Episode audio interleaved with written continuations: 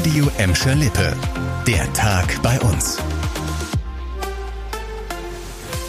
Mit dir Kübner, hallo zusammen.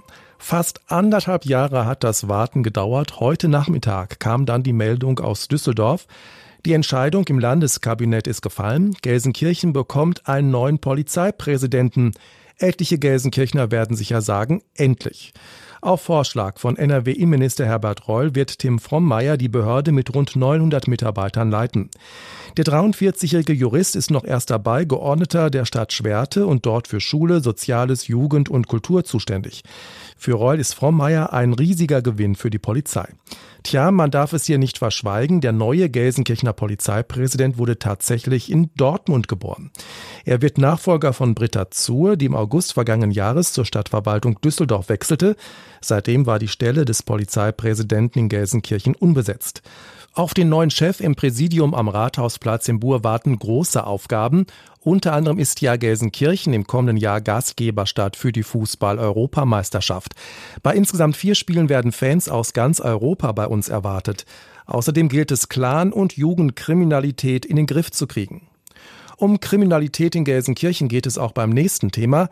Ob teure Kleidung, edler Schmuck, Designer, Sonnenbrillen oder Taschen und Kosmetik von internationalen Luxusmarken. Vier Brüder aus Gelsenkirchen sollen tausende Fake-Markenartikel verkauft haben. Die Männer sitzen ab heute auf der Anklagebank im Essener Landgericht. Ihnen wird der Prozess wegen Verstoßes gegen das Markengesetz gemacht. Sie sollen die gefälschten Sachen vor allem über die sozialen Netzwerke verkauft haben. Die Ermittler der Gelsenkirchener Polizei gehen von fast 9000 gefälschten Markenartikeln aus.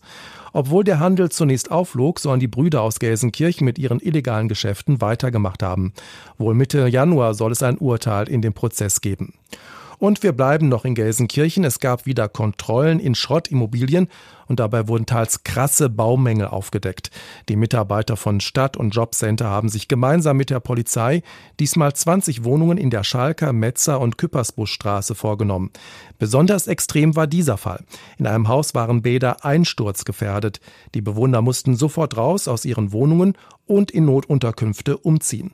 Außerdem haben die Kontrolleure in den Schrottimmobilien unter anderem kaputte Fenster, Feuchtigkeitsschäden, Schimmel und Ungeziefer entdeckt, also menschenunwürdige Wohnverhältnisse.